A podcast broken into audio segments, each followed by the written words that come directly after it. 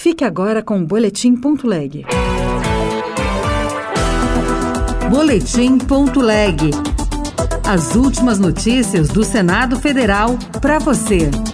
De volta ao Ministério do Meio Ambiente, Marina Silva diz que prioridade do governo será combater o desmatamento na Amazônia. Já foram anunciadas alterações na estrutura do Ministério para comportar novas atribuições. Uma delas será a apresentação ao Congresso Nacional de um projeto de lei para criar a Autoridade Nacional de Segurança Climática. Lei que permite extração de minérios nucleares pela iniciativa privada é sancionada.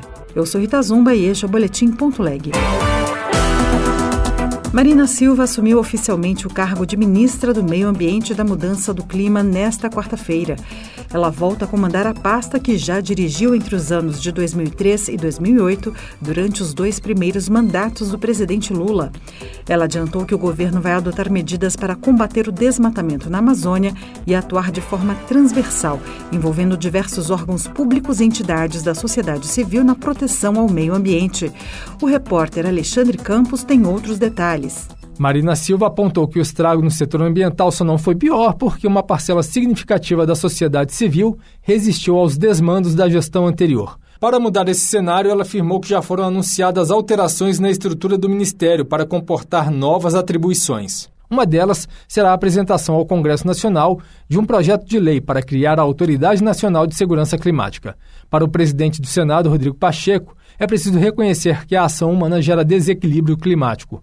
A partir disso, acrescentou ele, será possível enfrentar os problemas existentes por meio de práticas sustentáveis e da adoção da chamada economia verde, que inclusive ajudarão o país a recuperar a imagem positiva perante o mundo. O Brasil possui uma vastidão de riquezas naturais que nos colocam em posição de vantagem na exploração de energia limpa, dos créditos de carbono, do hidrogênio verde, dentre outras tantas possibilidades. Algumas medidas anunciadas por Lula no dia da posse já estão valendo, entre elas o restabelecimento de regras para a retomada do Fundo Amazônia. Foi sancionada na última sexta-feira a lei que permite a extração de minérios nucleares pela iniciativa privada. O texto recebeu 49 vetos do então presidente Jair Bolsonaro, que serão analisados pelo Congresso Nacional.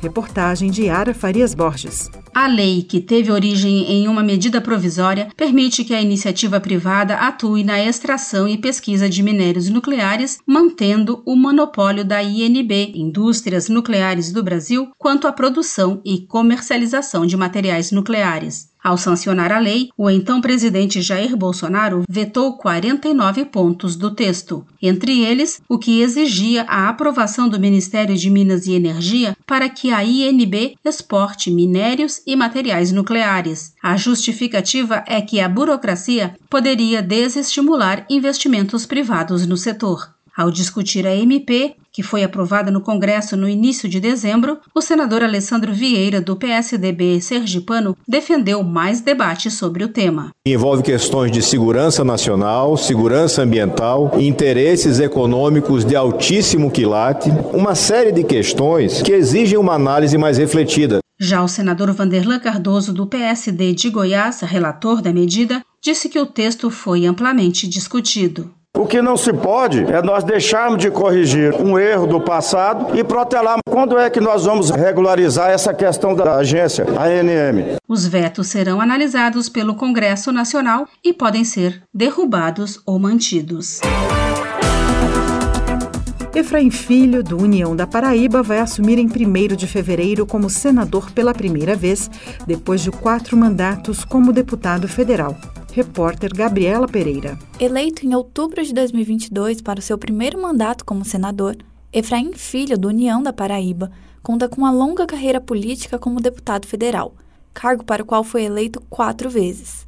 O parlamentar ressaltou seus compromissos com o Estado da Paraíba, destinando recursos para as áreas de ciência e tecnologia, formação de jovens profissionais e turismo sustentável. Paraíba é muito linda, é muito bonita e a gente vai estar aqui no Senado cuidando também dos investimentos que são necessários para transformar essa, essas belezas naturais em vocação para gerar emprego, renda né, e oportunidades dentro de uma cadeia produtiva que é a indústria branca, né, uma indústria que não polui e o turismo com certeza é uma vocação que a Paraíba deverá explorar. O mandato de Efraim Filho vai de fevereiro de 2023 a fevereiro de 2031. ele tem André Amaral, do PROS, e Eric Marinho, do União, como primeiro e segundo suplentes, respectivamente. Outras notícias estão disponíveis em senado.leg.br barra rádio. Você ouviu Boletim.leg. Notícias do Senado Federal.